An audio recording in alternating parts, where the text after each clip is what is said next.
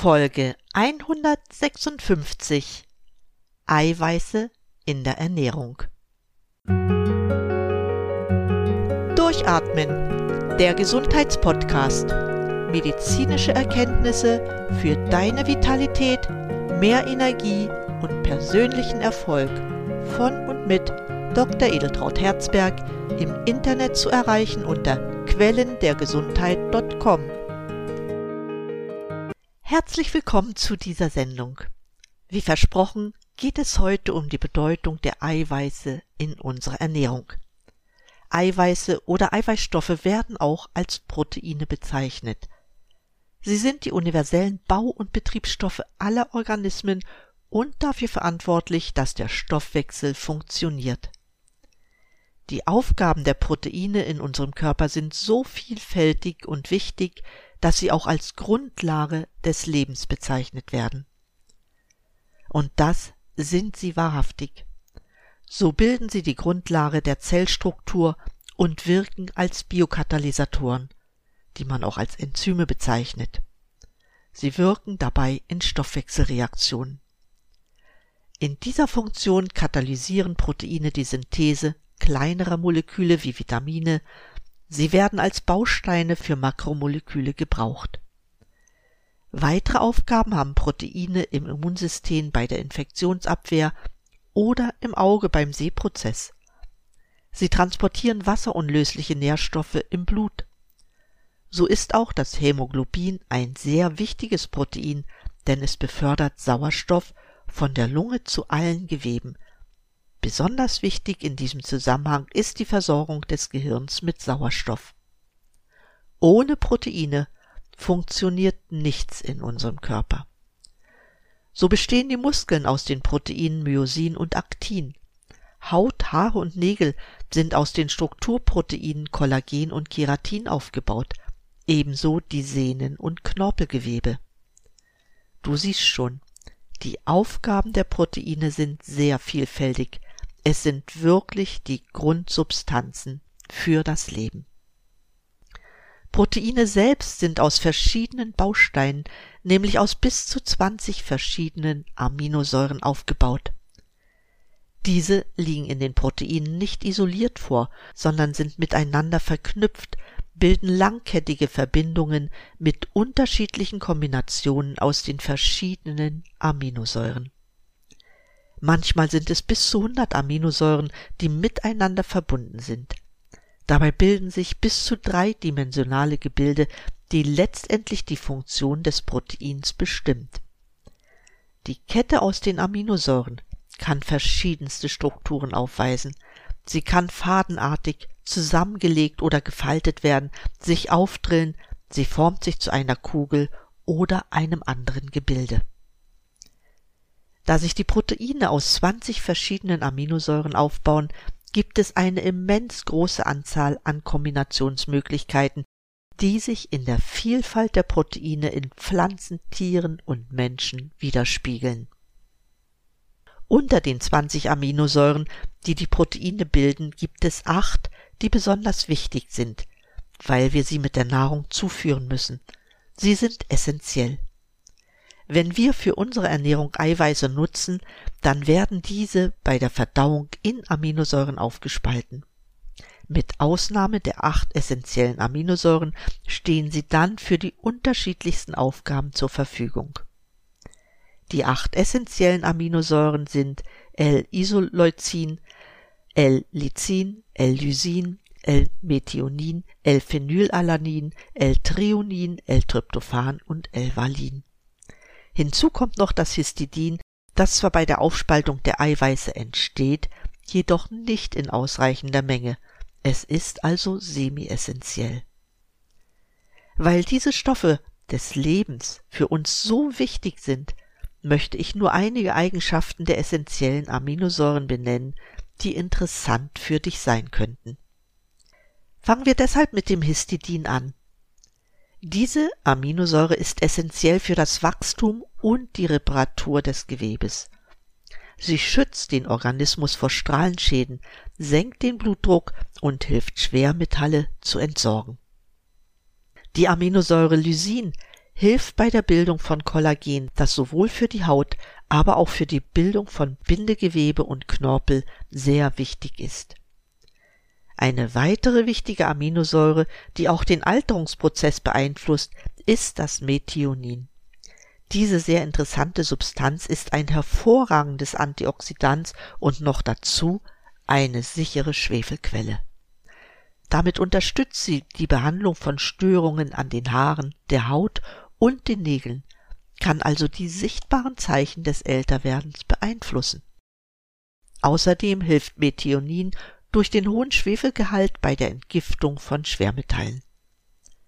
Eine weitere Funktion kommt hinzu. Methionin ist für Frauen hilfreich, die Kontrazeptive einnehmen, weil es die Ausscheidung der Östrogene begünstigt. Eine weitere sehr interessante Aminosäure ist das Phenylalanin. Diese Substanz wird für die Produktion des Neurotransmitters Noradrenalin benötigt. Phenylalanin unterstützt Aufmerksamkeit und Wachheit. Außerdem hat es Bedeutung als Stimmungsaufheller und zur Schmerzlinderung. Phenylalanin fördert darüber hinaus die Lern- und Gedächtnisleistung und ist hilfreich bei Migräne. Tryptophan ist die Aminosäure, die als natürliches Entspannungsmittel gilt und dabei hilft, Angstzustände und Depressionen zu vermeiden. Es ist die Ausgangssubstanz zur Herstellung von Serotonin. Tryptophan ist ebenfalls hilfreich bei der Gewichtskontrolle und zur Appetitsregulierung. Das soll es kurz zu den essentiellen Aminosäuren gewesen sein. Von den nicht essentiellen Aminosäuren möchte ich auch gern einige näher betrachten, weil sie für unseren Stoffwechsel enorm wichtig sind. Da ist zum ersten das Arginin. L-Arginin kann zum Beispiel die Blutzufuhr erhöhen, hat demnach eine große Bedeutung für Menschen mit Herz-Kreislauf-Erkrankungen. Weiterhin kann Arginin das Wachstum von Tumoren behindern und stärkt das Immunsystem. Auch bei der Leberentgiftung hat Arginin eine Bedeutung, indem es den giftigen Ammoniak neutralisiert. Ebenso bei der Gewichtsreduktion hat das Arginin eine Aufgabe, weil es die Bildung von Muskelmasse fördert und hilft, Fett abzubauen. In Bezug auf das Älterwerden ist Asparagin eine weitere wichtige Aminosäure. Übrigens leitet sich ihr Name vom Asparagus, dem Spargel, ab. Das ist auch eine hervorragende Quelle für diese Aminosäure. Asparagin verjüngt die Zellaktivität, begünstigt die Zellneubildung und den Stoffwechsel, Sie schützt ebenfalls die Leber durch Ammoniakausscheidung. Außerdem wirkt Asparagin antidepressiv und hilft Dauermüdigkeit zu vermeiden. Damit nicht genug. Asparagin ist ebenso an der Verbreitung mancher Mineralien über den Blutkreislauf durch die Schleimhäute beteiligt und verbessert die Funktion von RNA und DNA, welche das Erbgut erhalten. Eine weitere wichtige Aminosäure ist das Prolin. Es hilft Alterungsprozesse aufzuhalten, indem es den Kollagenverlust bremst. Gemeinsam mit Vitamin C sorgt Prolin für den gesunden Erhalt des Bindegewebes. Für das Nervensystem sehr wichtige Aminosäuren sind Serin und Tyrosin. Für die Stärkung des Herzmuskels ist die Aminosäure Taurin notwendig. Taurin wirkt aber auch positiv auf die Augen und beugt dem Muskelabbau vor. Auch beeinflusst Taurin den Mineralstoffhaushalt mit Kalium, Natrium, Calcium und Magnesium. Das mag als kleiner Ausflug in die Welt der Aminosäuren genügen. Wir gewinnen sie durch Aufnahme von Eiweißen, worüber ich heute mit dir spreche. Wichtig für den menschlichen Körper ist, dass Nahrungseiweiße eine hohe biologische Wertigkeit haben. Die biologische Wertigkeit eines Proteins ist dabei ein Maß dafür, wie gut ein Nahrungseiweiß in körpereigenes Protein umgewandelt werden kann. Für die Berechnung der Wertigkeit eines Proteins ermittelt man die Menge des Stickstoffs, der im Körper nach Verzehr des Proteins verbleibt, und teilt es durch die Menge des im Protein enthaltenen Stickstoff und multipliziert das dann mit 100. Demnach ist ein Eiweiß umso wertiger, je mehr Stickstoff nach dem Verzehr im Körper verbleibt. Oft ist es so, dass tierisches Eiweiß bezüglich seiner Wertigkeit höher eingestuft wird als pflanzliches Eiweiß, weil es strukturell dem Eiweiß in unserem Körper ähnlicher ist. Wir wissen heute, dass das nicht richtig ist, weil man mit pflanzlichem Eiweiß seinen Bedarf genauso gut decken kann wie mit tierischem Eiweiß. Ein weiterer Vorteil für pflanzliches Eiweiß ist, dass man gleichzeitig auch wertvolle Vitamine und sekundäre Pflanzenstoffe aufnimmt. Für die Ernährung generell gilt, dass die Kombination aus verschiedenen Eiweißquellen für ihre Verwertung sehr günstig ist. Mengenmäßig sollte man darauf orientieren, ein Drittel tierisches und zwei Drittel pflanzliches Eiweiß zu verzehren. Zu den tierischen Eiweißen gehören bekanntlich Fleisch, Fisch, Eier und Milchprodukte. Typische pflanzliche Eiweißquellen sind Hülsenfrüchte, Soja, Bohnen, Lupinen, Getreide, Nüsse und Samen. Um die Qualität der Eiweiße bewerten zu wollen, ist neben der Wertigkeit auch die Zusammensetzung der Aminosäuren entscheidend. Das Aminosäureprofil der Nahrungsproteine ist dabei niemals identisch mit dem Aminosäureprofil der Körperproteine. Oft meint man dann, dass sie eine geringere Qualität hätten. Um ausreichend Proteine in unserem Körper herstellen zu können, ist nicht die Menge an Aminosäuren, die im Nahrungsprotein enthalten ist, entscheidend. Entscheidend ist immer die Konzentration der Aminosäure, die das größte Defizit in Bezug auf den Bedarf aufweist. Diese Aminosäure bezeichnen wir als limitierende Aminosäure. Wenn diese Aminosäure aufgebraucht ist, kann der Körper keine weiteren körpereigenen Proteine bilden. Ihm fehlt dann diese eine wichtige Aminosäure, um die Proteinsynthese in Gang zu bringen. Daraus können wir den Schluss ziehen, dass wir im Grunde keinen Proteinbedarf haben, sondern einen Bedarf an Aminosäuren. Was den Energiestoffwechsel anbelangt, werden hier auch Proteine verwertet. Jedoch werden dafür Fette und Kohlenhydrate bevorzugt. Proteine kommen erst ins Spiel bei lang andauernden Belastungen. Das passiert im Hungerstoffwechsel oder bei einem großen Proteinangebot aus der Nahrung. Dann werden vermehrt Aminosäuren oxidiert. Der Körper nutzt im Hungerstoffwechsel Proteine aus dem Muskelgewebe als Energiereserve.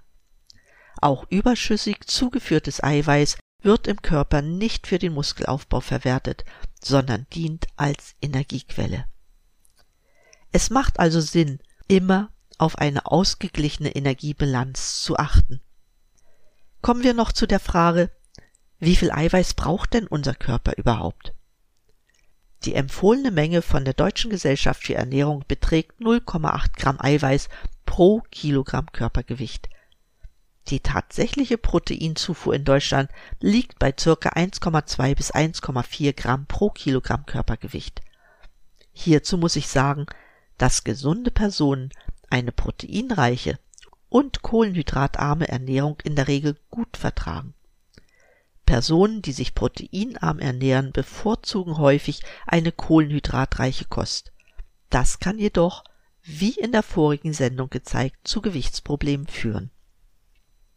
Ich plädiere dafür, wie ich es schon bei der Betrachtung der Fette sagte, einen höheren Fettanteil von gesunden natürlichen Fetten in der Nahrung zu haben, dazu Kohlenhydrate bis zu 25 Prozent Anteil an der Nahrung und 25 bis 30 Prozent Proteine. In unseren Breiten kommt Eiweißüberschuss häufiger vor als Eiweißmangel. Häufig sind es Menschen mit metabolischem Syndrom, die zu viele Eiweiße verzehren. Diese Personen verzehren in der Regel sehr viel tierisches Eiweiß. Eiweißüberschuss im Körper kann zu einer Übersäuerung führen. In der Regel entsteht dabei Harnsäure. Das kann Gicht auslösen. Auch Menschen, die zu Nierensteinen neigen, sollten weniger Eiweiße zu sich nehmen, weil ansonsten verstärkt Calciumoxalat gebildet wird, was zu Harnsäuresteinen führt. Ein Problem kann es mit Eiweißen noch geben, das sind Unverträglichkeiten. Eiweißallergien sind zwar selten, kann aber durchaus vorkommen. Oft betrifft es eine Abwehrreaktion gegen Kuhmilch oder Hühnereiweiß. In diesen Fällen sollte man auf diese Nahrungsmittel verzichten.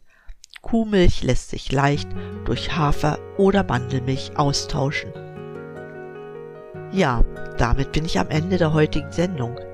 Jetzt hast du noch einmal einen Überblick über unsere Makronährstoffe erhalten.